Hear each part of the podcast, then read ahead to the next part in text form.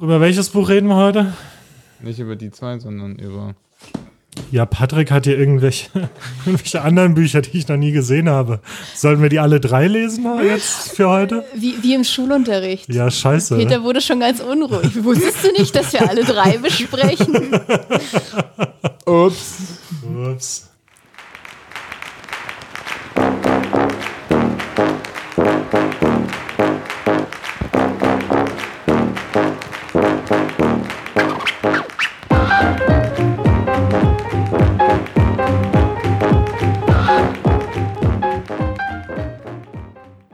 Hallo und herzlich willkommen zu Ein Beutel Bücher, dem Buchclub-Podcast. Wir sind Peter? Patrick?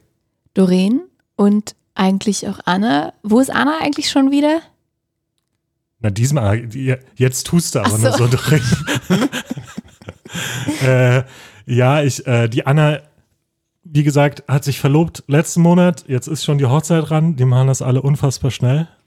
Äh, und morgen ist die Trauung. Ja, Und stimmt. Wir, wir alle, wir alle fahren hin. Von daher, Doreen, das war gerade nur für den Podcast, dass Doreen so getan hat, als wüsste sie nicht. Ja, ich wollte es ein bisschen spannend machen, ein bisschen Dramaturgie reinbringen. Natürlich haben wir unsere Koffer alle gepackt. Wir machen uns gleich im Anschluss an die Aufnahme auf den Weg zur Hochzeitsfeier. Ja. Okay, da ist also Anne. Aber wir reden heute trotzdem wie jeden Monat über ein Buch, das wir gemeinsam gelesen haben. Dieses Mal sprechen wir über Ein Haus für viele Sommer von Axel Hacke. Dieses Buch habe ich mir ausgesucht und genau, wie immer, Vorwarnung, wir werden spoilern. Wobei ich glaube, bei dem Buch ist gar nicht so wild. Ne? Die anderen schütteln So den wirklich. Kopf. Kann man nicht so viel spoilern. Also eigentlich könnt ihr auch reinhören, wenn ihr es noch lesen wollt. Auf jeden Fall. Ja. Dann würde ich sagen, legen wir einfach los. Ich habe mir das Buch ausgesucht, ähm, weil ich, ne, ich glaube, es ist gerade, ich unterstelle uns allen einfach mal, auch euch HörerInnen, dass es gerade so eine Zeit ist, wo es einfach mal gut tut, so ein bisschen Ablenkung zu haben. Einfach so ein gutes Stück Eskapismus. Das habe ich mir äh, von dem Buch erhofft. Und ich fasse nochmal ganz kurz zusammen, worum es geht. Axel Hacke, das ist ein Autor und ähm, Journalist. Und er schreibt in dem Buch, das sind so ja Anekdoten, Episoden, Geschichten, die er erlebt hat in, auf der Insel Elba. Also dort hat er so ein, ja, so ein Urlaubshaus oder so ein Turm ist es tatsächlich. Und dort fährt er einfach seit Ewigkeiten schon jeden Sommer mit seiner Familie hin und verbringt seinen Sommer dort. Und genau, und er beschreibt dann halt, wie gesagt, in verschiedenen Episoden und Geschichten, was er dort so erlebt. Und was sich so seicht und ja, seicht anhört, finde ich, hat aber auch so definitiv philosophische Momente, könnte man sagen. Ja, Ja, ja, würde ich zustimmen, auf jeden Fall. ja, kommen wir Ja, sicherlich auch noch drauf zu sprechen. Genau. Dann, was mich zuallererst allererst interessiert. Was für eine Stimmung hat das dann an euch ausgelöst, das Buch, ne? Habt ihr den, den Sand unter den Füßen gespürt? Wie es versprochen wurde. Ja. Oder habt ihr, habt ihr den Limoncello geschmeckt während des Lesens? Das ist eine gute Frage. Also es war schon so ein bisschen wegtransportieren. Das ist keine Stimmung, aber das hat's mit mir gemacht. So ein bisschen. Ich muss dazu sagen, ich habe das als Audiobuch äh, diesmal wieder mal gehört. Und es eignet sich tatsächlich ziemlich gut dafür, fand ich. Weil, genau, das kann man halt dann auch einfach so auf den Ohren haben, wenn man irgendwie durch den Park spaziert oder so. Und da das war eigentlich ganz schön. Also so damit ein bisschen rumspazieren und so das Gefühl zu haben, in Italien gerade zu sein oder sich vorzustellen, wie das wäre, da zu sein. Das fand ich eigentlich ganz schön. Patrick, hast du die Brise im Gesicht gespürt? Ja, schon ein bisschen. Also ich meine, dadurch, dass vor allem auch so viele italienische Sachen eingestreut sind und es ja schon auch ein bisschen so erzählt äh, wird, wie man sich das wünscht, dass das ist, wenn man in Italien ist. Was meinst du damit? Na, viel mit diesem da mal stehen bleiben und mit Leuten quatschen und hier mal stehen bleiben mit den Leuten quatschen und dann irgendwie sich wundern, warum das so komisch ist, aber dann, also keine Ahnung, zum Beispiel mit den Wänden, die immer irgendwie feucht sind oder wo es immer mal wieder reinregnet und dann wundern sich alle und dann macht man mal was und mal klappt oder mal nicht, ist schon okay so, passt schon. Das war echt wirklich immer ganz nett. Also Ja. ich würde jetzt nicht gerade sagen, dass ich den Sand zwischen den Füßen gespürt habe, aber ja, es ist sehr, es ist wie ein kleiner Urlaub tatsächlich schon beim Lesen. Ja. Fand ich auch. Also, was heißt, also ich bin nicht, ich bin nicht ganz happy damit. Also ich habe nicht genau das gehabt, was ich ähm, mir erhofft hatte. Ja, es ist leider so. Aber es hat mich definitiv nach Elba transportiert. Ich habe aber auch den Eindruck, dass du, dass du schon eine sehr konkrete Vorstellung Ja. hattest, was du von diesem Buch willst. Kann Ich das glaube, sein? das war das Problem. Ich hatte einfach zu hohe Erwartungen. Ich, ich glaube, ich habe halt so, ähm, es gibt ja manchmal so Bücher, die, weiß ich nicht, irgendwo im Ausland zum Beispiel spielen, wo das Ausland an sich jetzt gar nicht so, so super duper wichtig ist, aber irgendwie dann doch die Atmosphäre setzt und den Hintergrund. Und da habe ich schon immer mal wieder so Fernweh. Und das hatte ich mir hier auch erhofft, aber so in Reihenform. Und das hat halt leider nicht funktioniert. Dann dachte ich auch, vielleicht hätte das anders sein müssen. Ne? Vielleicht hätte das eine, eine durchgehende Geschichte sein müssen. Ich weiß es nicht. Ist ja spannend, weil es ja eigentlich viel direkter jetzt gerade dran an dem Erlebnis, wie es wäre, dort zu sein. Absolut, ne? Das heißt, wenn, wenn, die, Gesch- wenn das Erleben des Landes bei dir gar nicht so im Vordergrund steht, dann hast du mehr den Eindruck, dass du das Land quasi spürst in dem Buch. Ist komisch, ne? Aber ich habe das zum Beispiel bei, äh, bei einigen Patricia Highsmith-Romanen oder selbst bei Timone Struppi. ne, selbst da, also, aber erst bei den späteren Comics, auf keinen Fall bei den ersteren, ähm, dass man schon das Gefühl hat, man, man ist weit weg. Ah, das fand ich auch interessant. weil, Also zum Beispiel ich, ich würde von mir behaupten, dass ich einfach als Person nicht zu Fernweh tendiere. So generell. Aber beim Lesen dieses Buches konnte ich mir zumindest vorstellen, wenn, wenn ich jemand anderes wäre, wenn ich zum Beispiel Doreen wäre, dachte ich, dann würde ich auf jeden Fall Bock bekommen, nach Italien und auf diese Insel zu fahren. Aber das ist ja dann interessant, dass das bei dir nicht. Weißt du was? Hast du irgendwie eine Idee, was gefehlt hat? Also, ich finde halt zum Beispiel ganz viel so dieser Stimmung und dieses, was es ausmacht, kam auch durch die ganzen Charaktere, ne? also die Ja. Leute, die er da beschreibt. Also es ist gar nicht irgendwie so sehr die Landschaft oder was er da macht, sondern es ist eher so diese Lebensart, die da beschrieben wird, ne? die einen halt irgendwie an Italien erinnert und, und das fand ich eigentlich schon, ja, ich fand es auch schon ziemlich, ziemlich italienisch. Absolut, absolut. Das fand ich auch, ne? Aber es hat mich einfach nicht, ich hatte wahrscheinlich zu hohe Erwartungen. Oder war es die schon. Form? Also du meintest auch schon, dass eine andere Form vielleicht? Ja, ich glaube, ich bin eher, ich bin eher jemand für geschlossene Geschichten, Mhm. Für eine lange geschlossene Handlung. Ne? Hier haben wir ja viele kleine Handlungen, die definitiv gut sind. Aber das ist irgendwie einfach immer nicht so meins. Wie würdest du denn dann sagen, dass zum Beispiel äh, schrecklich amüsant und das aber das nächste Mal ohne mich? Das ist ja auch keine richtige zusammenhängende Geschichte. Uh, von David Foster Wallace, dieses Ja. absolut großartige und super witzige Buch. Und geistreich und brillant, wie Harald Schmidt sagen würde. Das sagt aber auch über jedes Buch. Auf jedem Buch von David Foster Wallace steht vorne ein, wie haben wir es genannt, Blurb, Blurb, ja. von Harald Schmidt drauf. Brillant. Ja. Geniestreich. Meisterwerk. Ja, aber das hat keinen Fernweh oder, oder ausgelöst oder auch nicht äh, die Lust, da mit einem Kreuzfahrtschiff unterwegs zu sein. Ja. Sehr im. Gegenteil. Ne? Okay, aber also das fehlte dir gar nicht so arg. Okay, Nee. verstanden. Ja. Ich weiß auch nicht. Ich glaube, ich hätte zu hohe Erwartungen. Also vor allem, weil es halt Italien ist. Ne? Zum Beispiel, wenn man sich den talentierten Mr. Ripley durchliest oder halt auch anguckt, ne, von Patricia Highsmith. Da habe ich total Lust auf Italien bekommen. Obwohl es ja eigentlich eine, eine, die Geschichte ist ja eigentlich jetzt nicht so, so positiv optimistisch. Und Italien ist eher im Hintergrund, aber irgendwie hat es mir Lust drauf gemacht. Hm, spannend. Also mir hat schon Lust. Also ich würde gern mal in den Turm gehen. Den äh, übrigens, Fun Fact, ich habe natürlich sofort gegoogelt und äh, auf booking.com habe ich ihn gefunden, den Turm. Nein. Ja. Stimmt ja, er sagt ja auch, dass sie das verm Ja, sagt er, ja. dass sie das vermieten? Ja, doch, Ja. sagt er. Ja, ja. Ha! Ja, Ha! Und das ist, genau, das, das habe ich mir nicht auch eher.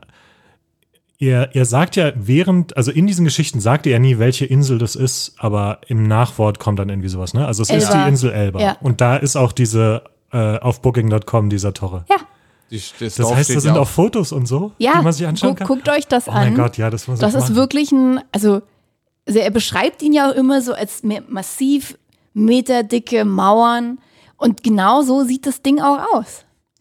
Also es ist wirklich so sehr, sehr klobig und innen aber finde ich eigentlich ganz geschmackvoll eingerichtet. Man hat sicherlich einen super Ausblick. Ich dachte, man sieht auch so mal einen Blick von der aus den Terrasse. paar kleinen Fenstern, die sie haben. Ja, aber auch von der Schöndach-Terrasse, die er ja beschreibt. Das ist ja mein Lieblingsmoment, als der Arzt kommt und ihm Spritzen gibt und sich dann irgendwie drei, dreimal den Kopf so anschlägt, dass er dann torkelnd nach Hause läuft. Ich finde ja, der, einer der Hauptdarsteller ist ja einfach der Torre, also der Turm, oder? Weil da geht's sehr, sehr viel darum. Also es geht immer wieder darum, wie der gewartet werden muss. Auch was für ein, ich finde teilweise klingt das Ding auch wie wirklich was Lebendiges, was Mysteriöses. Wasser verschwindet da drin und kommt halt von anderen Seiten wieder raus. Ne? Und er sagt ja dann irgendwann auch so, dass die eigentlich für den Torre da sind, Ja. quasi. Ja. Und nicht andersrum. Der Torre ist nicht für sie da. Habt ihr das auch so wahrgenommen? Ich glaube, es gibt ein Kapitel, was genau so endet sogar, ja. Äh, nee, also ich meine, dieses Zitat, ja, das Mhm. Achso, ja. habe ich das, aber habe ich den, ich habe den Torre nicht als Hauptcharakter wahrgenommen. Ich kann total sehen, also ich würde dir total recht geben, aber beim Lesen ist mir das jetzt nicht unbedingt aufgefallen. Das erinnert mich auch an, hier erinnerst bei äh, hier Tagebuch eines äh, Buchhändlers. Da gab es doch auch dieses, diesen Buchladen, den man, den, den man auch auf, äh, auf Airbnb dann mieten konnte und der dann jetzt für die nächsten drei Jahre tatsächlich komplett ausgebucht ist. Ist das beim Torre auch so? Also, ich habe nur ganz kurz geguckt, da waren keine Daten frei. Aber dann habe ich mich auch gefragt, ob die das immer spontan machen. Weil wenn die da jeden Sommer eigentlich komplett verbringen, also so fühlt sich zumindest an, wenn man das Buch liest, dann weiß ich gar nicht, ne, wann, wann ist da mal vielleicht mal ein Wochenende frei für andere Leute. Ich finde aber, also, wenn der Torre der Haupt, einer der Hauptdarsteller ist, einer der besten Nebencharaktere ist der Fiat Cinquecento. jeden Oh ja, Ich hatte auch so einen in Rot. Da gab es sehr schöne Geschichten mit dem, ja. absolut. Aber ihr habt es ja schon erwähnt, es geht halt sehr viel um Charaktere. Ich würde eigentlich fast sagen, und ich glaube, es gibt auch zum Ende des Buches hin so einen Satz, wo er halt sagt, ne, es geht eigentlich vor allem um die Menschen dort. Und auch in den Geschichten, da, wir, wir lernen so viele verschiedene Charaktere kennen, von denen einige, glaube ich, eher fiktiv sind und, ne, also sagt er zum Ende. Und das fand ich auch interessant, dass es eigentlich vor allem um die Menschen geht, um ihre Mentalität. Ich finde auch, das macht das Buch äh, super stark. Also das, ich habe schon so andere Reiseberichte gesehen. Hier liegt das ja gerade auch so, zum Beispiel Ferien vom Ach von Karl Förster oder so. Oder ich hatte auch mal ein anderes Buch über Korsika, komplett nur. Und die, die ergötzen sich dann so ein bisschen, oder die, naja, die zerfließen dann so ein bisschen diesen Beschreibungen von, wo sie hingefahren sind und was sie sich da angeguckt haben und wie es da so aussieht. Aber es hat kein Thema so richtig, außer dieses Land. Während da hatte man wirklich das Gefühl, er hat halt das, was er für charakteristisch hält, rausgenommen und dann alles, die ganze Beschreibung des Ortes da drumherum gemacht. Also er hat, er hat den Ort, er hat zwar, er hat auch Teile des Ortes beschrieben und den Strand unten und wie sie irgendwie diesen kleinen Olivenhain haben und alles, aber immer um, um Personen drumherum.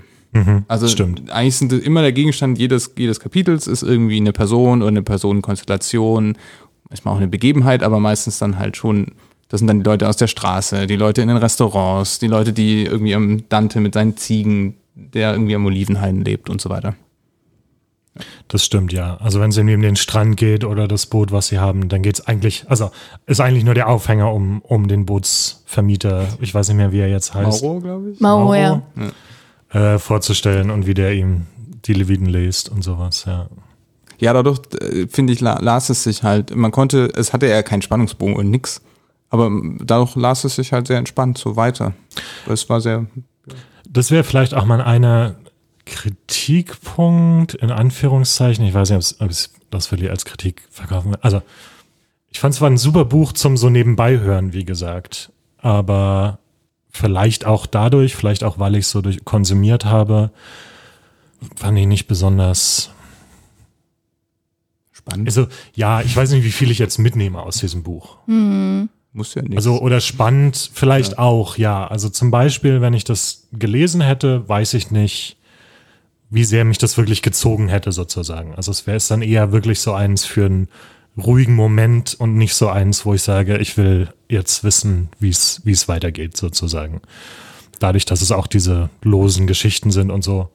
Wie gesagt, super Format zum so nebenbei hören fand ich, aber äh, ja, wenn man hm, was anderes sucht, dann ist es natürlich nicht das Richtige. Ja, also ich kann dir sagen, wenn man es liest, ist es genauso. Also zumindest ging es mir auch so, dass es mich nicht so sehr gezogen hat. Also es macht Spaß zu lesen. Ich meine, er kann auch einfach schreiben. ja.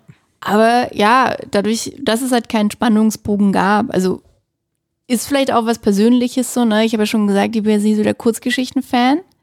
Und das waren ja noch weniger als Kurzgeschichten, ne? Das war wirklich immer so ein paar Seiten. Also gut, Kurzgeschichte kann auch ein paar Seiten sein, aber es, ne, also Es, ich fand, es hatte fast Kolumnenformat. ja, ja, ja, genau. Und Also nicht von der Länge her, sondern das hat mich auch nicht gezogen und ich glaube, das ist so ein Buch, was man halt liest und dann vergisst man es relativ schnell wieder. Aber ich würde es tatsächlich trotzdem nochmal, ja, auf jeden Fall, aber ich würde es auch wieder in die Hand nehmen und vielleicht tatsächlich nochmal lesen. Tatsache. Und Ja, also einzelne Episoden oder wirklich nur mal von vorne nach hinten? Nee, von vorne nach hinten vielleicht nicht. Ich glaube, ich würde es irgendwo aufschlagen und lesen. Ja, das Eher kann man, so glaube ich, sehr der- gut. Aus der Nummer, ja, aus der Richtung. ich, es ist vielleicht wirklich ein, ein müßiges Buch. Also in, Ja. dem, Absolut. in dem Sinne, also so müßig Gang. Ne? Ja. Also ich kann mir das richtig gut vorstellen, wenn ich wirklich irgendwo im Urlaub bin und einfach nichts zu tun habe eine Woche und irgendwie am Strand liege und dieses Buch da ab und zu mal reinlese und sowas. Ne, das kann ich mir richtig gut vorstellen und ist jetzt aber nicht eher, eher nicht sowas, was ich irgendwie dann abends nach der Arbeit nochmal noch mal unbedingt lesen will, wahrscheinlich. Das stimmt. Ich meine, aber manchmal, daran erinnert es mich halt auch wieder, ich bringe es ja schon zum zweiten Mal, aber an ein Tagebuch eines Buchhändlers. Also als Kontext, das ist ein Buch, in dem jemand tatsächlich einfach seine täglichen Geschehnisse aus einem Buchladen in Schottland aufschreibt. Ähm, Also es ist kein Roman, es ist Nee, ist sozusagen kein Roman. dokumentarisch. ja, ja. Äh, dokumentarisch klingt zu ernst. Also es ist ziemlich Ja. witzig auch an einigen Okay. Stellen. Ähm, und aber ja, genau, es ist halt wirklich, wie es so ist, eigentlich Buchhändler in Schottland. Also Ich glaube, das ist sogar ein Antiquariat. Antiquariat, ja. Ja, genau. Und da geht es halt auch hauptsächlich darum, wer da eigentlich so reinkommt den ganzen Tag und was die so. Also es gibt auch Leute, die immer wieder kommen und da gibt es dann immer so ähm, Erzähl also Seitenstränge und so weiter. Daran erinnert es mich sehr, sehr stark. Und es, es fühlt sich auch so an vom Lesen her. Das Tagebuch eines Buchhändlers hat interessanterweise mehr Zug gehabt aus irgendeinem Grund. Vielleicht, weil es tatsächlich auch größere Stories gab, so was wie ein Buchfestival organisieren oder klappt jetzt diese eine Aktion von dieser einen Person, die da regelmäßig reinkommt und so weiter und so fort. Ich würde sagen, weil es schneller war. Ja, stimmt, noch kürzer. Weil's schneller- ich Die glaube, das, Einträge was- waren kürzer. Peter gerade auch so, ne, es ist halt ein müßiges Buch. Also jetzt nicht langweilig, überhaupt nicht. Aber ich finde, man, man, man spürt halt diese, das ist alles ein bisschen langsamer dort, ne? Es ist auch ein kleines, kleineres Dorf, ne? Also man, man hat ja auch nicht so viel zu tun einfach, was ja schön ist. Du kannst halt wirklich die Seele baumeln lassen. In einer Episode geht es ja auch darum, dass er sich vornimmt, einfach mal nichts zu tun den Tag über. Und es ist so, was macht man eigentlich, wenn man nichts tut? Ja, nichts. Gar nicht so einfach. Also die, die Episode mochte ich sehr gern. Und hattet ihr dann noch, also ich habe auch noch ein, zwei andere Lieblingsepisoden. Wie sieht's bei euch aus? Äh, Ich glaube, es gab auch einige. Äh, ich, Luigi, der Gefangene des, des Torre, fand ich sehr schön auch irgendwie. Oh mein Gott, war das gut. Das war, glaube ich, auch einfach witzig erzählt. Ach, dieses Kind. Wo sie, genau, wo sie, ähm, wie, ich weiß gar nicht mehr, wie dieses, aber sie treffen irgendwie dieses Nachbarskind oder was. Das und kommt einfach vorbei. Oder es kommt vorbei und es fängt halt an mit den Sachen des ihres Kindes zu spielen sozusagen und dann lassen die das da im Kinderzimmer spielen und dann vergessen sie aber, dass das da ist und gehen irgendwann. Nee, nee, ist noch schlimmer. Der eigene Sohn kommt zurück, ist nicht begeistert, dass ein Ach fremdes stimmt. Kind mit seinen Sachen spielt und er hat gerade eine neue Polizeiuniform. Ja, Und er Stimmt. kommt dann einfach irgendwann aus dem Kinderzimmer raus und dann gehen sie zu dritt essen. Und als sie zurückkommen, sehen sie halt, dass der, ihr Sohn den Luigi ans Bett gefesselt hat mit den Handschellen. Genau. Ne? Und er war halt da, da irgendwie stundenlang, hat er einfach nur stoisch sein Schicksal ertragen und saß auf diesem Bett. er hat aber auch nie, ein Gerä- hat auch nie was gesagt. Genau, Oder am Anfang ja. nicht und am Ende auch nicht. Ja, das war irgendwie, das war sehr witzig. Ja, das war eine. Was hattet ihr so? Ich mochte, also zwei sehr gern. Zum einen die über die ganzen Geheimnisse dieses Dorfes. Also zum Beispiel diesen unterirdischen Parkplatz, den die da gebaut haben, also dieses Parkhaus, was da ewig scheinbar gebaut wurde. Und dann war die, die Zufall, diese, die, die ich mir so spiralförmig vorgestellt, die war halt so eng, dass halt kein Auto durchgepasst hat. Und ja, dann war es das halt für dieses Parkhaus. Man hat halt auch nie eine neue Zufahrt gebaut. Und dann liegt es da jetzt einfach irgendwo verborgen. Und die Vorstellung fand ich irgendwie so, es hätte wirklich was Geheimnisvolles, Mysteriöses, dass das da alles unterbaut und untertunnelt ist und leer. Mhm. Das mochte ich sehr. Und generell, dass es halt so viele Geheimnisse gibt. Und was ich auch sehr mochte, ist, das war in einer Episode, ging es darum, dass sein Italienisch einfach so schlecht ist. Und dass er viele Sachen ergänzt. Also, dass viele Menschen und einfach viele Geschichten, die er da sich quasi, also die er sich erschließt, dass sie eigentlich wahrscheinlich Fiktion sind oder einfach erdacht, ne, weil er die Lücken halt füllt von den Sachen, die er nicht versteht.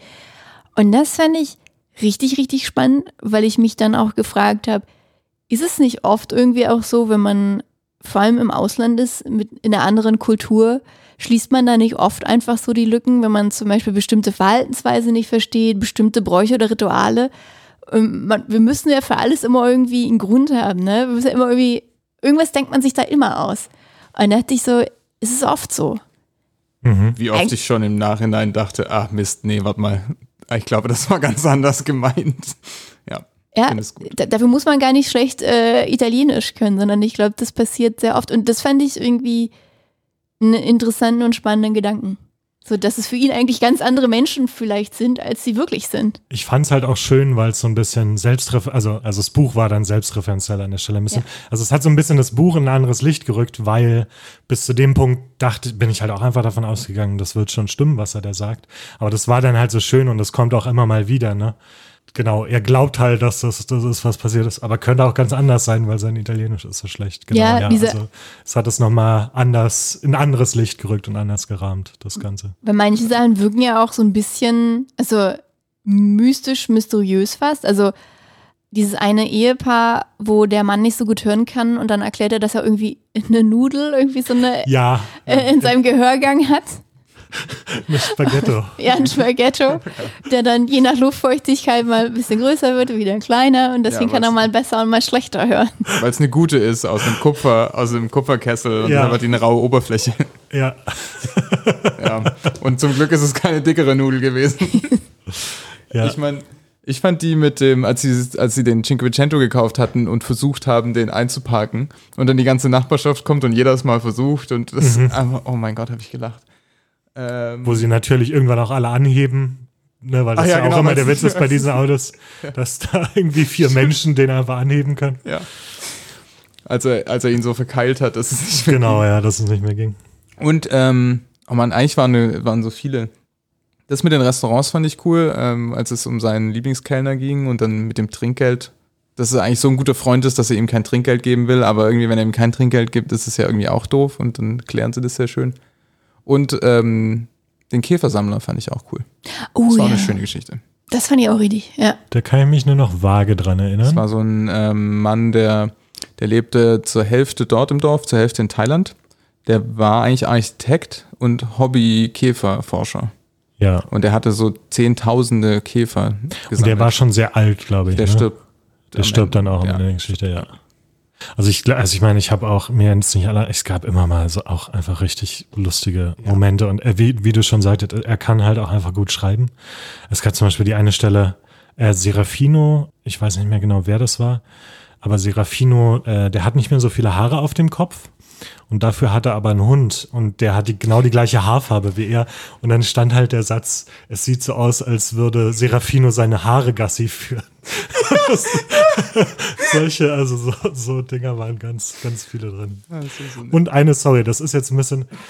Ich war, ich habe mich einfach gefreut, dass da endlich mal jemand drüber redet. Er beschreibt irgendwann so eine Episode, wo er schläft und halt aufwacht, weil er auf seinem Arm gelegen hat und der komplett taub geworden ist und eingeschlafen ist. Und das ist mir so oft passiert und ich weiß nicht, also Doreen hat auch gerade so ein bisschen, ist dir das schon mal passiert? Nein. Mir passiert das andauernd. Das ist so seltsam. Und das ist richtig, also das erste Mal war es richtig, richtig grusel- gruselig. Und er beschreibt auch, wie er Panik kriegt halt in dieser Geschichte. Und das, da habe ich mich so gesehen gefühlt. Äh, weil das, das als das erste Mal, als es mir passiert ist, ich habe hab ich auch Panik bekommen, weil also du spürst einfach nichts mehr Ja. und es ist auch nicht, es ist auch nicht sofort klar, dass es, dass es besser wird. Nee, das ist auch so, als wirklich, als wäre der weg. Ja. Also das ist so, ab deiner Schulter ist nichts mehr. Also bei mir ist es oft so nur der Unterarm. Oder ja. äh, weil ich dann irgendwie ne, so seitlich irgendwie ganz komisch draufgelegen habe. Aber es ist echt so, dass, dass, dass man kurz Angst hat, scheiße, jetzt nicht, dass er jetzt abgestorben ist. Ich habe immer Angst dann beim, beim Rausnehmen, dass ich mir dann nicht wehtue. Weil du Ja. spürst ja nichts. Das heißt, du kannst ihn ja nicht kontrollieren. Du musst ihn mit der anderen Hand rausnehmen. Das hat jetzt, sorry, das hat ja jetzt wenig mit dem Buch und Italien zu tun, aber das hat mich echt angesprochen. das habe ich mir extra aufgeschrieben. Kannst du bitte eine Amazon-Rezension schreiben? Endlich sagt's mal Und dann, jemand. es, und dann diese, die, die Erleichterung, wenn dann das ganze Blut auf einmal da wieder rein, reingerauscht kommt und so. Krass, ich meine, ich kann mich nicht mal daran erinnern, dass es diese Ja. Szene im Buch gibt. Das ist so, ja, ja. Anfang. Es ist relativ am Anfang. Es ist auch nur so nebenbei, aber es war echt so. Das war, das war, das, ja, das hat mich aber angesprochen. Ja, ein großartiges Buch, würde ich sagen. Sehr, sehr lebensnah. Aber es ist sehr persönlich, finde ich. Also das, das Ja. würde ich sagen, vielleicht. Und das, das fand ich auch schön. Also man merkt ihn, ich muss auch sagen, das Audiobuch wurde von ihm, von Axel Hacke selbst eingelesen, Ah, cool. was auch, was auch cool war. Äh, so, und der hat auch eine schöne, schöne Hörbuchstimme. Wie ist es so von der Art und Weise? Ist er so ruhig oder pointiert vorgelesen? Ein bisschen, also er, er, er spielt so ein bisschen mit dem Tempo, glaube ich, auch. Also am Anfang dachte ich, es ist ganz schön schnell, wie er da durchrennt, aber er hat zum Beispiel auch ganz oft so, dann so dieses Wundern in der Stimme. Also wenn er so Dinge beschreibt, die er nicht versteht oder so, oder dieses Italienisch, also das ist schon, ist jetzt nicht super variiert oder expressiv, also es ist jetzt nicht so, als würde er da krasse Rollen lesen oder sowas, aber es ist ja auch nur seine sozusagen Ansicht, die er da beschreibt. Ich weiß nicht, wie ich es besser ausdrücken soll, aber ich würde es, ich kann es ich kann's empfehlen, das, das Audiobuch tatsächlich. Aber ich kann es mir gut vorstellen. Was ich für mich auch mitgenommen habe oder was ich sehr spannend fand, ist, dass immer mal wieder so Überlegungen, finde ich, dazu kommen, was Reisen bedeutet oder was Urlaub woanders machen bedeutet. Und es gibt so diesen einen Schriftsteller, ich glaube Henki heißt der, und ich weiß nicht, ob man so ausspricht, ne? Würdet ihr ihn so aussprechen? Ja. Okay. Also- oder wie würdet ihr den aussprechen? Ich, weiß, ich weiß nicht, wie er geschrieben wird, aber ich habe es gehört, H-E-N-K-Y. ich habe gehört, wie er es ausgesprochen hat und er hat es Henki ausgesprochen. Sehr gut. Jedenfalls, der hat da auch mal im Dorf gelebt, der kommt aber eigentlich auch nicht aus diesem Dorf. Und jedenfalls hat er von dem diese Bücher gelesen und er, dieser, der Autor kam halt irgendwie zu einer Zeit auf die Insel, als es noch nicht so viele Touristen dort gab, quasi. Und ähm, es geht halt darum, dass er zu einer Zeit dorthin kam, ne, wo, wo es noch Neues zu entdecken gab. Heute geht's halt, also damals ging es darum, sagt er, Sachen zu entdecken und heute geht's nur noch darum, Sachen zu bewahren. Und den Gedanken fand ich richtig, richtig spannend. Weil heutzutage ist halt eigentlich, ist jetzt salopp gesagt, ne, aber es hat sehr, sehr viel erschlossen. Wir können überall hinreisen, was so in den 80er Jahren ja auch vielleicht schon größtenteils möglich war, aber es war einfach noch nicht so ein Ding. Und das, den Gedanken fand ich halt sehr spannend, ne? dass, dass wir alle natürlich immer danach, oder was heißt natürlich, ne? aber ich denke, viele von uns wollen was Neues entdecken, wo noch niemand war oder irgendwas Besonderes. Aber alles ist halt voll mit Touristen. Aber da frage ich mich, ob das wirklich wahr ist. Also das ist für dieses Dorf wahr. Augenscheinlich zumindest. Aber ich wette mit dir, dass du, wenn du in Italien in die Berge rausfährst, in Gebieten, die keine klassischen Touristengebiete sind, dass du genauso äh, entlegene und teilweise vielleicht auch noch abgehängte, das Dorf schien ja mal abgehängt zu sein, irgendwie abgehängte Dörfer findest. Garantiert. Also, warum nicht? Warum sollte das, das würdest du in Deutschland ja auch finden. Warum sollte es in Italien anders sein? Genau, aber äh, also klar, du findest die, Dör also die Dörfer in Deutschland auch, ne? Aber die sind dann halt vielleicht auch nicht so.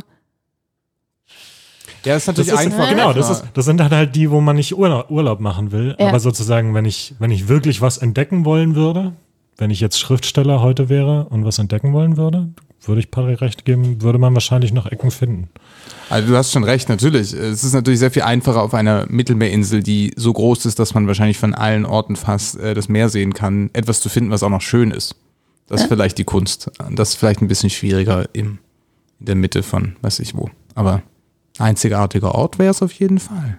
Auf jeden Das, Fall. das abgelegene Dorf in Deutschland, meinst du? In Ja. Mitteldeutschland. Ja, Ja. vielleicht einzigartig, weiß ich nicht. Ich weiß es nicht. Ja. wie war das Zitat? Früher hat man entdeckt, jetzt. Heute, heute geht es nur noch ums Bewahren Mhm. und der sagt dann auch sowas wie, ähm, dass, dass die Leute damals kamen, ihre Koffer öffneten und die Sehnsucht auspackten. Oh, Das ist aber schon, das ist aber schon ein bisschen Matsch. Ein ganz kleines ein bisschen. bisschen Ein ganz ja. kleines bisschen, aber nur. Aber was ist auch interessant, was er mit bewahren meint. Also es ist jetzt so ein bisschen das, die, dun die dunkle Seite des Tourismus sozusagen, dass, dass jetzt überall so viele Touristen sind, dass, dass die, der originale Ort kaputt geht Hätte ich, sozusagen. hätte ich so verstanden, ne? Also es klingt ja auch so ein bisschen an, als es da in dieser Episode darum geht, wie viele Autos jetzt einfach dort sind. Und ne, also dass die ab einer gewissen Uhr, dass die nur zu bestimmten Zeiten auch da reinfahren dürfen und dass es nicht genug Parkplätze gibt. Also es klingt teilweise schon so, als ob es auch so ein bisschen überlaufen wäre vielleicht. Und ich denke schon, also wenn man schon mal in Italien war und vor allem an den Touristenorten, Was ich da einen super interessanten Gedanken fand, genau, es gibt so diese Stelle dann, oder ich weiß nicht, ob es die gleiche Stelle ist, genau, wo er auch beschreibt, wie viele Touristen da jetzt sind und so, und dass sie halt in dieser Saison da, äh, und er benutzt das Wort Eifersucht. Das fand ich super interessant. Also er ist sozusagen eifersüchtig auf die anderen Touristen, weil, obwohl er ja auch Tourist ist und nicht wirklich von daher kommt, würde er diesen Ort gerne für sich selbst haben, ne? Also es ist so ein bisschen dieses, Ja, dieses egoistische und genau, das kann man, glaube ich, sehr gut nachvollziehen. Man wäre halt gerne der Einzige, der diesen Ort irgendwie entdeckt und, und da Urlaub macht, aber man ist halt genauso ein Tourist wie die anderen Touristen, über die man sich aufregt in dem Moment. Ja, das fand ich sehr, das Wort Eifersucht fand ich da einfach super, super passend. Gleichzeitig, ich finde es gerade spannend, irgendwie, je länger ich drüber nachdenke, das klingt erstmal gut, dieser Satz mit dem Entdecken und Bewahren, aber es sind irgendwie eigentlich zwei verschiedene Perspektiven. Also als Tourist will ich etwas entdecken. Als Tourist, wann bewahre ich etwas als Tourist? Ich will vielleicht alte Dinge sehen oder vermeintlich alte Dinge. Und das Dorf möchte vielleicht seinen Flair bewahren, seine bestimmte Atmosphäre bewahren oder halt sogar seine Ursprünglichkeit bewahren. Aber das sind ja eigentlich zwei unterschiedliche Tätig also Seiten. Ja, das, das denke ich auch. Also, dass, dass es jetzt nicht aus der Sicht des, also des Touristen oder der Touristin ist. Ja. Ne? Also, die, die haben, glaube ich, genau den gleichen Wunsch, immer irgendwas Unentdecktes, irgendwas Besonderes zu sehen, was noch vielleicht niemand sonst gesehen hat. Das ist, glaube ich, auch immer noch da. Aber heutzutage, glaube ich, ist es halt sehr, sehr schwer geworden, sowas zu finden. Das finde ich auch ganz interessant. Das gibt um so kurz nach der Jahrhundertwende, also nach der, jetzt nicht die letzte, sondern die davor, als es darum ging, halt den, den Südpol. Der, der war ja noch so quasi der, so einer der letzten unbekannten Orte, weil man halt einfach noch nicht geschafft hat, da hinzukommen. Und dann gibt es halt verschiedene ähm, Romane und, und Kurzgeschichten, so um, um diese Südpolfahrten. Und da geht es, die waren halt so, das war also besonders, weil es quasi der letzte Ort war, wo, dem man noch alles Mögliche halt äh, zuschreiben konnte. Es gab, also man, weil niemand wusste, wie ist es da jetzt eigentlich. Und äh, das fand ich ganz spannend. Da ging es halt auch irgendwie darum, ne, zu entdecken und zu überlegen, was könnte da sein. Wenn man dieses Zitat jetzt sozusagen auf die Menschheitsgeschichte nimmt, macht es auch Sinn, finde ich, ja. Genau. Also es ist jetzt weniger sozusagen in den letzten 40 Jahren passiert, aber genau, wenn man das so sieht, würde ich auch sagen, jetzt kennen wir, kennen wir die ganzen, jetzt kennen wir die ganzen Urlaubsorte, jetzt geht es nur noch darum, die Akropolis äh, lange, lange, lange aufrechtzuerhalten. Während damals ging es darum, dass das Na, aber ich würde schon sagen, dass es halt anders ist, wenn du, also ich glaube, Massentourismus ist, glaube ich, erst ein Phänomen, so, ist noch gar nicht so lange ein Phänomen. Ach so, ja, nee, genau. Also deswegen denke ich schon, dass da was halt dran ist. Also das entdecken wollen die Leute immer schon oder halt jetzt noch mehr. Und das aber bewahren halt auch so ein Ding ist, weil wie gehst du damit um? Also wenn man jetzt zum Beispiel an Venedig denkt, wie geht man damit um, wenn diese Stadt halt überlaufen wird von Touristen? Ja. Ich finde halt, also weiß ich nicht, also so ein bisschen auch das Zitat, das bezog sich auf ein Zitat von diesem Henki, ne? Nee, das bezog sich auf, auf sozusagen diese Zeit, als der Henki Ja. äh, dort in diesem Dorf war. Genau. Ich, also ich würde zum Beispiel auch mich fragen, inwiefern der ein Tourist war oder halt sozusagen Entdecker. Also es ist ja auch nochmal, Mhm. Der hat ja da gelebt für eine Weile, wenn ich das richtig Da in gibt's auch- Du meinst, dass es wirklich um den Zeitgeist geht, der Zeitgeist des Entdeckens und heutzutage ist es ein Zeitgeist des Bewahrens so ein bisschen. Ja, und ich weiß nicht mal, ob ich so weit gehen würde. Also ich würde zum Beispiel nicht sagen, dass es heute keine Entdecker und Entdeckerinnen mehr gibt. Also ich, ich bin einfach, ich bin einfach keiner davon. Und ihr weiß ich nicht. Ne? Aber also es gibt ja durchaus Menschen, die sich irgendwie in Situationen begeben und an Orte begeben, die halt nicht wirklich erschlossen sind und die irgendwie erkunden und so. Ich, ich glaube, es geht halt, also es ist, glaube ich, viel in einem viel größeren Kontext einfach. Ne? Also es ist ein bisschen pauschaler vielleicht, weil ich kann es auch direkt vorlesen. Mhm. Es war ja eine Zeit, in der es noch etwas zu entdecken gab in der Welt, eine Zeit des Aufbruchs, eine andere Zeit als heute, in der es nur noch ums Bewahren geht und um das Retten. Damals kamen die Leute mit der alten und immer neuen Sehnsucht nach etwas Wahrem, nicht verfälschten in ihren Koffern und hier öffneten sie diese Koffer und packten die Sehnsucht aus. Schon deutlich mehr Zeitgeist. Und deutlich Ja. weniger dieses, ja. Ich finde auch äh, ganz am Ende vom Buch ist nämlich was, was das, glaube ich, auch nochmal erklärt, wo es darum geht, ähm, er hätte quasi statt immer, äh, statt immer in dieses Dorf zu fahren, hätte er auch die ganze Welt sehen können. Und dann sagt er so, allerdings wüsste ich dann nichts von Paolo und seinen Gedichten, von Mauro an seinem Strand und so weiter und so weiter. Und dann am Ende, das wäre schade, nicht wahr? Und die Frage ist ja auch, hätte ich wirklich die ganze Welt gesehen, wenn ich das Dorf nicht gesehen hätte? Was man erlebt, ist immer weniger als das, was man verpasst hat. Da kann man machen, was man will. Das fand ich auch sehr schön, ja. Ja. Daran hatte ich mich auch erinnert. das nimmt einem so ein bisschen FOMO, ne? Und sagt, Ja. es ist so dieses lieber länger irgendwo an einem Ort sein und den halt, ne, vielleicht ein bisschen auf sich wirken lassen, als immer dem nächsten neuen Ziel hinterher zu jagen. Ich finde es ja auch interessant, es gibt auch an einer Stelle, das geht auch in Zusammenhang mit diesem Autor, weil der Autor, also ne, dieser in dem Buch, dieser Henki, ja dann auch sagt, dass er halt, er wollte da in diesem Dorf halt ankommen, aber er hat es nie geschafft. Er hat halt super lange da gelebt, aber er war immer jemand von außen, auch wenn sie ihn akzeptiert haben und er war auch irgendwie integriert, aber er hat es halt nie geschafft, da richtig Teil davon zu sein und er konnte es halt auch gar nicht. Und das fand ich auch interessant. Und dann ist er ja auch irgendwann wieder gegangen, ne? Jetzt war das nicht die Geschichte, dass, Ja, ja. dass Henki Ja. dann die Insel wieder? Südamerika verlassen hat. Ich meine, das ist auch eine gute Frage, ne?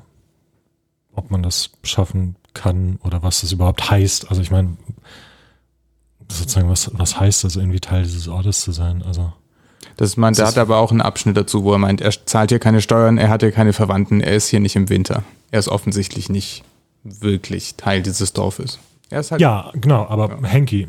Achso, es Henki. ging ja um Henki. Ah, stimmt. Also wenn ich irgendwie, ich weiß jetzt nicht, wie Ja, lange, stimmt. ich weiß jetzt nicht, wie lange der da war, aber Ja. Was, also was glaube ich, ich meine, wenn ich irgendwie 20 Or- Jahre an einem Ort lebe, auch wenn ich da nicht herkomme. Es ist vielleicht auch einfach eine Frage, wie du dich selber fühlst. Ich wollte mal nach der Form fragen, was ist denn das eigentlich? Also was ist dieses Buch? Es ist ja nicht, ist es ein Roman? Es ist nicht Nein, wirklich ein Roman, also oder? Ist es ein Reisebericht? Auch irgendwie leider nicht. Also nicht leider Würde nicht. ich auch aber nicht sagen. nee. Ich würde auch sagen, das ist so, ich finde dieses, was du meintest, dass es sich wie Kolumnen liest, ganz interessant. Weil ja, es, es liest sich so wie eine Aneinanderreihung von Anekdoten, Berichten, So eine Sammlung, ne? So eine, wie so eine Anthologie vielleicht. so eine Kolumnensammlung Ja. von einer Kolumne, die nie existierte, wahrscheinlich, ja. Aber gleichzeitig hat es ja schon eine zeitliche, einen zeitlichen Verlauf. Also am Anfang haben sie das Auto nicht, am Anfang haben sie den Olivenhain nicht, irgendwann haben sie den Olivenhain, dann müssen sie sich um die Wildschweine kümmern, dann irgendwann ernten sie das erste Mal im Olivenhain. So, also es, es ist zwar nicht, glaube ich, streng chronologisch, aber es wird nie etwas beschrieben. Die Geschichten sind immer in der richtigen Reihenfolge Ja, zu dem, wie Dinge In passiert sind. ja. Aber manchmal sind Sachen eingestreut, die Genau, manchmal, die Sachen sind, Sachen sind oft halt auch zeitlos. Ob das jetzt vor drei Jahren passiert ist oder vor einem, ist nicht wichtig. ja Das stimmt, ja. Ja. Genau, sie sind ja seit, weiß ich nicht, 20 Jahren Ja. oder so oder 40 auf dieser Insel. Nee, 40 nicht. Genau, aber es stimmt, man, man weiß oft gar nicht, ob die Geschichte jetzt am Anfang dieser Zeit war, vor 20 Jahren, vor 10 Ja. Jahren. Ja, es stimmt, hast recht. Was irgendwie auch nett ist, ne? Es ist, wirkt eh, eigentlich, wenn man so länger drüber nachdenkt, ist es auch so ein bisschen zeitlos, ne? Also, weil die haben da ihren, wie heißt der, wie habt ihr den genannt, diesen, dieses Auto? Cinquecento? sch- sch- 550. Genau, also dieses alte Auto, ne? Und sonst, die reden ja auch nicht viel von Smartphones, ne? Also eigentlich könnte das auch vor 20 Jahren alles spielen. Ja, Oder vor 30, es würde noch genauso gut funktionieren. hat es wahrscheinlich teilweise auch. Ja, ne, wir Ja. wissen es nicht. Das ist eigentlich auch interessant. Also es ist wirklich so ein bisschen, entrückt vom Alltag. Vielleicht ja sogar auch für ihn. Ne? Also vielleicht spiegelt es so ein bisschen dieses Gefühl wieder auch, weil das ist ja so eine Art zweites Leben, was er hat im Prinzip. Ne? Ja. Also er hat irgendwie dann, ich weiß nicht, irgendwie in München, in München seine, seinen Hauptwohnsitz oder so, glaube Ja, ich. Irgendwas, irgendwas erwähnt er da mal. Und sozusagen sein, sein eines Leben und dann halt dieses andere Leben, was dann immer pausiert und, und dann irgendwie weitergeht. Also auch so ein komisches Zeitempfinden wahrscheinlich hat. Okay. Warum würdest du sagen, es ist kein Reisebericht? Das bräuchte auch einen zusammenhängenderen Erzählung für dich? Ich muss gestehen, dass ich keine Ahnung habe, ähm, Okay. was genau ein Reisebericht ausmacht, aber ganz intuitiv hätte ich gesagt, dass es keiner ist. Aber ich würde nicht meine Germanistenhand dafür ins Feuer legen. Okay. Ich glaube, das Genre ist nicht, so, also okay, weiß ich auch nicht. Aber die Dinge, die ich gelesen habe, ist nicht so genau definiert. Also ich habe Sachen gelesen, die, glaube ich, in diese Kategorie fallen und also gerade das hier zum Beispiel von Tiziano Terzani, der viele solche Sachen geschrieben hat, der hat halt Reportagen geschrieben und die dann zusammengeführt in Bücher, die zum Beispiel chronologisch der Reise folgen. Aber es sind trotzdem genau das Gleiche, es sind Anekdoten. Oder es gibt die Bücher von ihm, dass es nach Ländern sortiert, nicht chronologisch. Oder, keine Ahnung, mein Katalonien von George Orwell ist irgendwie, wie er an den spanischen Bürgerkrieg zieht.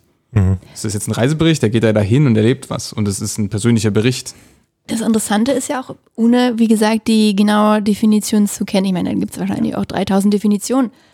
Aber was ja auch interessant ist, zum Beispiel, wir haben ja vorhin schon David Foster Wallace ähm, schrecklich amüsant, aber in Zukunft ohne mich erwähnt. Und da ist ja zum Beispiel so, dass er gezielt sagt, ja, ich gehe jetzt, ich mache jetzt mal dieses Kreuzfahrtschiff-Ding. Er geht jetzt gezielt irgendwo hin.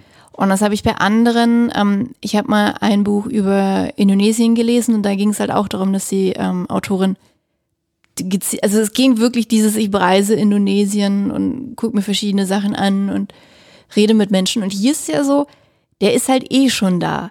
Also ist es so wichtig, dass das jetzt auf Elba spielt, dass es im Ausland spielt? Na? Also hätte das nicht auch im Nachbarsdorf passieren können, alles? Naja, ist schon. Nee, das finde ich nicht tatsächlich. Also ich finde, es geht schon sehr darum, an einen Ort zu kommen, der anders ist. Also auch anders genug, ne? Natürlich, wenn ich ins Nachbardorf gehe, ist es da auch irgendwie anders als in meinem Dorf, aber nicht so viel anders. Also es ist schon, es geht ja schon viel darum, wie das ist, an einem anderen Ort zu sein. So irgendwie klingt es jetzt bescheuert, aber also ich, die, die, diese, dieses Buch hätte nicht funktioniert, wenn es, wenn es irgendwo in Deutschland wäre, finde ich. Ich weiß nicht. Also da bin ich mir tatsächlich nicht sicher. Warum nicht?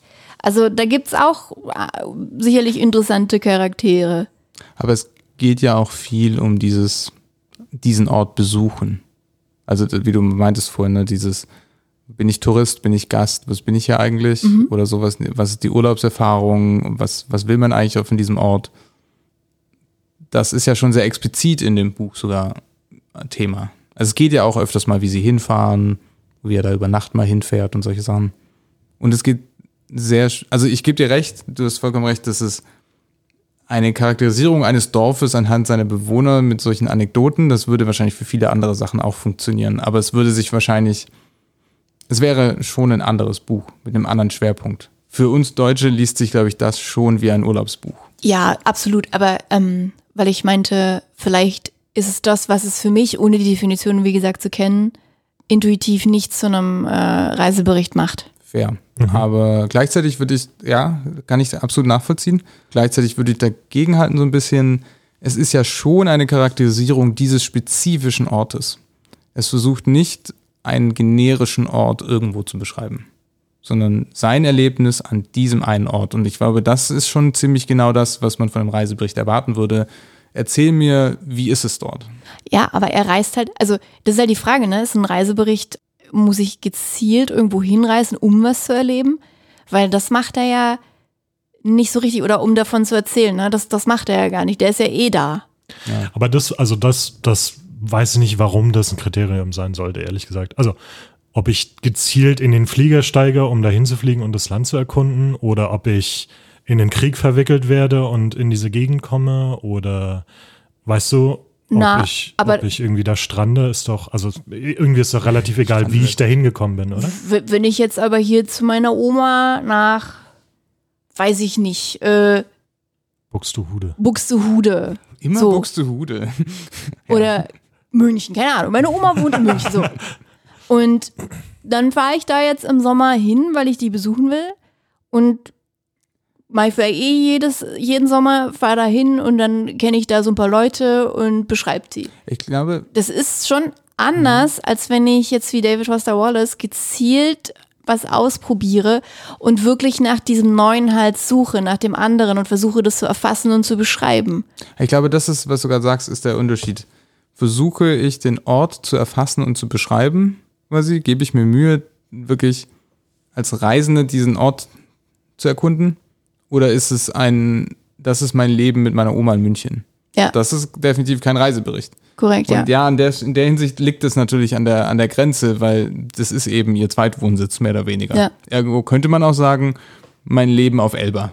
Und dann ist es Okay. definitiv kein Reisebericht. Aber, aber es ja, liegt wahrscheinlich wirklich dazwischen, oder? Also ich meine, es hat ja Teile davon. Also, es, es ist wie immer eine Grauzone. Äh, ich, Kommt drauf an, hängt es davon kommt, ab. es, genau, es kommt wie immer drauf an. Äh, ich habe tatsächlich noch eine andere Frage, die auch so ein bisschen mit der Form zu tun hat. Also, zum Beispiel beim Lesen. Ich fand es interessant, dass er die Orte nicht benennt in den Geschichten. Also, er hat zum Beispiel, dass es Elba ist, oder Elba die Inspiration ist, besser gesagt, ist erst im Nachwort äh, oder in der Danksagung sozusagen aufgetaucht. Davor spricht er immer nur von der Insel und vom Dorf und zum Beispiel von der ganz bestimmten Bar. Also er sagt auch nicht diesen Namen dieser Bar. Und irgendwann hatte ich den Gedanken, ob er vielleicht sozusagen das so ein Privatsphäre-Ding ist. Also er will jetzt nicht, dass äh, die Leute wissen, wo er seinen Zweitwohnsitz hat und dass dann die ganzen Touristen äh, da, da reinkommen. Und ich war fast ein bisschen, worauf ich hinaus will, ist, ich dachte, dass das alles mehr oder weniger echt ist. Ne? Oder also so, sozusagen auch die Personen und so, die er beschreibt, ich dachte, dass es die alle gibt. Genau so. Und in diesem Nachwort kommt dann so ein bisschen raus, dass es schon eher die Inspiration war, ne? Und er sich zum Beispiel Personen auch ausgedacht hat, basierend auf Menschen, die er wirklich kennt. Oder wie habt ihr das verstanden? Ja, das habe ich auch so verstanden. War das, also für mich war es so ein bisschen enttäuschend. Ja, so. das wollte ich auch Was, sagen. die, die sind alle fiktiv größtenteils. Das war so ein bisschen, hm. weil, Mhm. weil es fühlt sich halt, wie du halt meinst, es fühlt sich halt echt an. Mhm. Und dann war es halt so, äh, es ist so ausgedacht.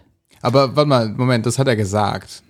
Also, das kann er Man jetzt weiß nicht, ob es stimmt. Ja, genau. Also vielleicht Naja. hatte, wie er auch eben meint, er hat vielleicht rechts und links ein bisschen was dazu gedichtet und bei ein paar Leuten was weggelassen, zwei Personen kombiniert, aber all diese Dinge sind an sich schon passiert. Also wenn der Autor im, im, im Nachwort jetzt schon unzuverlässig ist, der Erzähler meine ich, da weiß ich, dann, dann weiß ich auch nicht mehr.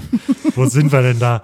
Nee, aber, Aber- also, ja. aber ist, ist ja egal. Ja, kann sein, kann sein, dass er das auch gesagt hat, um das Ende zu schützen. Aber einfach der, den Effekt, den es bei mir hatte, war, ach schade irgendwie. Also ich Ja. enttäuscht vielleicht, aber auch einfach irgendwie, weiß ich nicht. Irgendwie hat es ein bisschen was weggenommen Ja. für mich. Ja. Das ist spannend. Bei mir dem gar Buch. nicht. Das war auch schon früher der, der, den Eindruck. Den, er- weil er, er fängt ja schon vorher an, langsam zu erzählen, dass, naja, vielleicht erinnert er sich da falsch oder er denkt sich halt auch bei vielen, also er, er beschreibt diese Menschen, den Zeitungsverkäufer, der in diesem Verlies äh, sitzt, von dem er gar nichts weiß. Oder der Mann, der jeden Morgen mit dem Fahrrad aus dem Dorf fährt und abends wieder zurückkommt.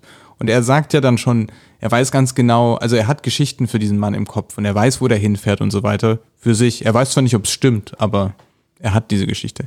Da gebe ich dir auch dann übrigens recht, Doreen. Das grenzt es definitiv von einem Reisebericht ab, weil in dem Moment gehst du ja weit über den Ort hinaus, den, den du da beschreibst. Du beschre versuchst, man könnte jetzt höchstens sagen, er versucht den Charakter des Ortes durch kondensierte, fiktive Sachen irgendwie abzubilden. Also zum Beispiel den einen Typen, der das Wildschwein aus dem Bett heraus erschossen hat, glaube ich ihm aber gern, dass das passiert ist. Das war auch so eine Episode. Okay. Ich sag mal so. Ja, da wollte ich, da wollte ich einfach, das wollte ich, das wollte ich, glaube ich, einfach nur, nur noch kurz loswerden. Schön, dass Doreen auch so ging. Da fühle ich mich nicht so alleine. Und ja, müssen wir nicht. Aber ich fand den Punkt, den du gerade genannt hast, ne, dass, dass er die Insel nicht beim Namen nennt, Ja, fände ich auch interessant, weil die ganze Zeit habe ich mich zumindest gefragt, wo verdammt nochmal ist denn das? Und dann zum Schluss sagt das ja selbst und du meinst gerade, dass es vielleicht eine Möglichkeit ist, weil er das so ein bisschen anonymisieren wollte. ich habe mich auch gefragt, ob es vielleicht auch so ist, weil er da halt einfach immer ist. So, ne, für ihn ist das halt diese eine Insel.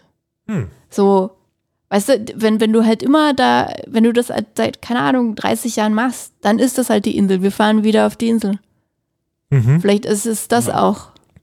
Ja, die Hauptstadt sagt er ja auch manchmal zum Beispiel. Ja. Das würde man ja manchmal bei uns auch so sagen. Ich meine, es gibt dem einen persönlicheren Touch. Ja. Da würde ich dir zustimmen, ja, auf jeden Fall. Also es kann auch einfach, also es ist gar, natürlich ist es bewusst gewählt gewesen, das Mittel, aber das könnte auch ein Grund sein, ja. Also es, es wird dadurch so ein bisschen weniger sachlich, ne? Ja, also genau. er redet halt nicht von der Insel Elba, sondern er redet von, genau, ja. Das ist halt, dadurch wird es wieder weniger zum Bericht vielleicht. Oder zumindest, zumindest formal, ja. Okay, dann würde ich sagen, sind wir jetzt einmal um die Insel rum geredet und kommen zum, zu unserer Schlussrunde, zur zweiten Runde, die Schlussrunde, in der ich euch immer frage, wie ihr das Buch fandet oder ne, wie, wie viele Punkte auf euren Skalen ihr dem Buch geben würdet. Und Peter, magst du anfangen? Ja, ich heute, ich weiß nicht, ihr, ihr könnt es euch bestimmt schon denken, nach dem, was ich jetzt alles erzählt habe und so. Aber ich würde dem Buch aus 100 möglichen Sommern viele Sommer geben. Oh, das Und- machst du in letzter Zeit öfter. Einfach so ganz schwammige Sachen. Das hast du, glaube ich, auch beim letzten Mal gemacht. Das habe ich schon immer gemacht. Das Nee, ist du genau warst mal mein Konzept. konkreter. Nee, ich war nie konkret. Ich habe sehr, ich habe sehr viel, wenn, dann war es aus Versehen. Ich habe immer sehr viel Wert darauf gelegt, bei den Punkten nicht konkret zu sein. Du hast mir zwei von zwei Organen vergeben. Das war sehr konkret. ja, okay, okay, fair, fair. Daran kann ich mich erinnern. Gut, auf die, die Skala ist allerdings auch ein bisschen krass. Das ist total kacke, null Organe. Naja, ein Organ und generell gut, zwei Organe. Wow. Naja. ich fand's auch in der Form, wie ich es jetzt gelesen habe, nämlich als Hörbuch gehört in Wirklichkeit, äh, fand ich es einfach angenehm. Also es war, ja, es war, es war einfach, es war einfach eine angenehme Erfahrung. Es war ruhig, es war beruhigend auf eine Art und Weise. Ich mochte, dass es irgendwie so sehr persönlich war und, und man so einen kleinen Einblick bekommen hat und halt die Charaktere waren so ein bisschen der Star für mich in dem Buch. Einfach die verschiedenen Personen, die er da beschreibt und trifft. Und schon auch so ein bisschen der Erzählstil. Also ich fand es auch einfach gut geschrieben. Das hat sehr viel Flair gebracht, dass er, wie Patrick irgendwann mal angedeutet hat, sehr viel Italienisch auch mit eingebaut hat. Und teilweise war es einfach nur au- auch, auch sehr witzig. Genau. Also ich würde niemanden davon abraten, dieses Buch zu lesen. Ich muss aber auch sagen, es ist nicht unbedingt mein jetzt Genre, was ich mir selbst aussuchen würde, tatsächlich. Also, das ist eins, eins von den Büchern, was ich wahrscheinlich nie in die Hand genommen hätte, wenn wenn es nicht diesen Buchclub gäbe. Aber ich bin nicht, auf jeden Fall nicht traurig drum. Kann man mal lesen. Also ich würde ihm, glaube ich, sieben von zehn geben. Das ist schon gut. Ja. Also ich würde so neben, wirklich tatsächlich, ich habe es ja schon ein paar Mal jetzt erwähnt, neben den Tagebuch, neben das Tagebuch eines Buchhändlers stellen. Es hat für mich genau diesen gleichen, diesen gleichen Flair. Vielleicht ein bisschen mehr noch mit Italienurlaub kombiniert. Dieses, es gibt so einen Alltag. So ein gut, schön beobachteter, schön erzählter Alltag. So ein bisschen. Oder auch, ja, kondensiert. Also ich würde es auf jeden Fall Leuten empfehlen, die gerne in, nach Italien den Urlaub fahren die mal was Entspanntes lesen möchten. Darauf auf jeden Fall. Äh, Das schon schon äh, Vormerkung für das nächste Geschenk für deine Eltern gemacht. Ja, tatsächlich. ja, auch. Aber ich habe noch ein paar andere Leute im Kopf, aber ja. Muss, muss ich das jetzt rausschneiden, damit deine Eltern das nicht hören? Oder hören die den Podcast nicht? Das werden wir bald rausfinden. Ja, genau, das können wir bald raus. Okay. Ich würde es nicht empfehlen, als wenn man es irgendwie sehr kondensiert liest. Also ich habe es jetzt in we relativ wenigen Tagen gelesen und ich muss gestehen, das ist das erste Buch, was ich übrigens nicht fertig gelesen habe. Also ich habe das Ende gelesen. Wollte aber- gerade sagen, wow, das war ziemlich gut. Ich Ja. wollte gerade sagen, woher wusstest du denn dann, was auf den letzten Seiten steht? die letzten 20 Nicht Seiten noch schlecht. schnell gelesen, um Nicht so ungefähr schlecht. ein Gefühl zu kriegen. Wie viel hast du dann ausgelassen? Nicht viel. Äh, Okay. fehlen, glaube ich, so 50 Seiten oder 60. Aber das Problem ist, wenn man es sehr kondensiert liest, es fallen so ein paar sprachliche Sachen auf, die sich wiederholen. Und das kann ein bisschen, also ist mir auf, leider ein bisschen negativ aufgefallen, dann, dass es manchmal ein bisschen genervt hat. So, da dachte ich so, ach komm, das hast du jetzt, den Witz hast du jetzt schon drei, also nicht den Witz, aber so, ein, so eine gewisse sprachlichen Mechanismus hast du jetzt schon dreimal verwendet. Ich glaube, das ist nicht so schlimm, wenn man jeden Abend mal eine Geschichte liest oder genau es nebenher hört oder so, dann fällt es nicht auf. Von dem her, ja, ein super entspanntes Buch. Wie gesagt, ich glaube, wenn ich mal irgendwie eine Auszeit bräuchte und mich einfach nur zurücklehnen will, dann würde ich mir das, würde ich es mal wieder in die Hand nehmen. Und du, Doreen? Hm, gute Frage. Ah, ich muss hart sein. Ich sag sechs von zehn Punkten. Also es ist definitiv gut geschrieben. Es ist ein langsames Buch, aber das ist schön. Also weil das, das passt zu so einem, ne, gefühlt so einfach ein langsamerem Ort, aber so im positiven Sinne langsam. Das hat mir gefallen. Aber wie gesagt, ich habe ich hab auch zu hohe Erwartungen an dieses Buch gehabt. Deswegen ähm, ist meine Bewertung vielleicht auch ein wenig unfair. Genau, aber ja, ich, ich denke, das ist ein nettes Buch, was man wirklich vielleicht lesen kann, wenn man gerade Urlaub hat und vielleicht auch wirklich ein bisschen Fernweh. Und mir ist gerade auch noch so durch den Kopf gegangen, es erinnert mich richtig an so Asterix und Obelix Geschichten, Was? weil da gab es ja auch immer so viele lustige Dorfbewohner.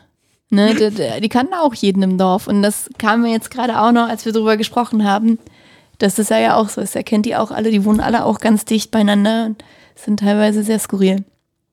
Nun gut, ich sehe, dass Peter schon verzweifelt auf sein Smartphone rumhackt, weil er da eigentlich dran ist, das nächste Buch zu verkünden, was wir für den nächsten Monat lesen.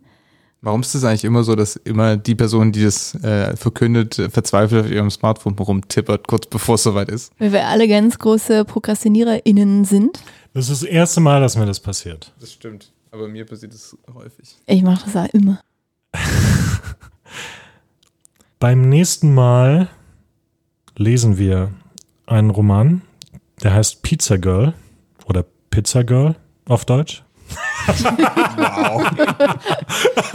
Pizza Mädchen meinst Pizza Mädchen auf Deutsch.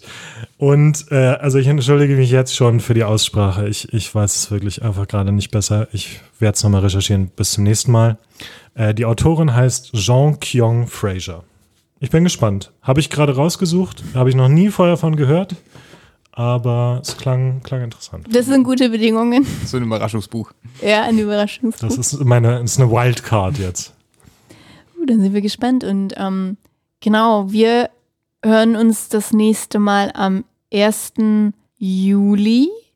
Genau, und bis dahin geht alle auf unseren Instagram-Account, folgt uns, schreibt Kommentare, schreibt uns gern Feedback. Generell liked uns auf Spotify oder auf eurer Lieblings-Podcast-App und gebt uns die volle Sternzahl.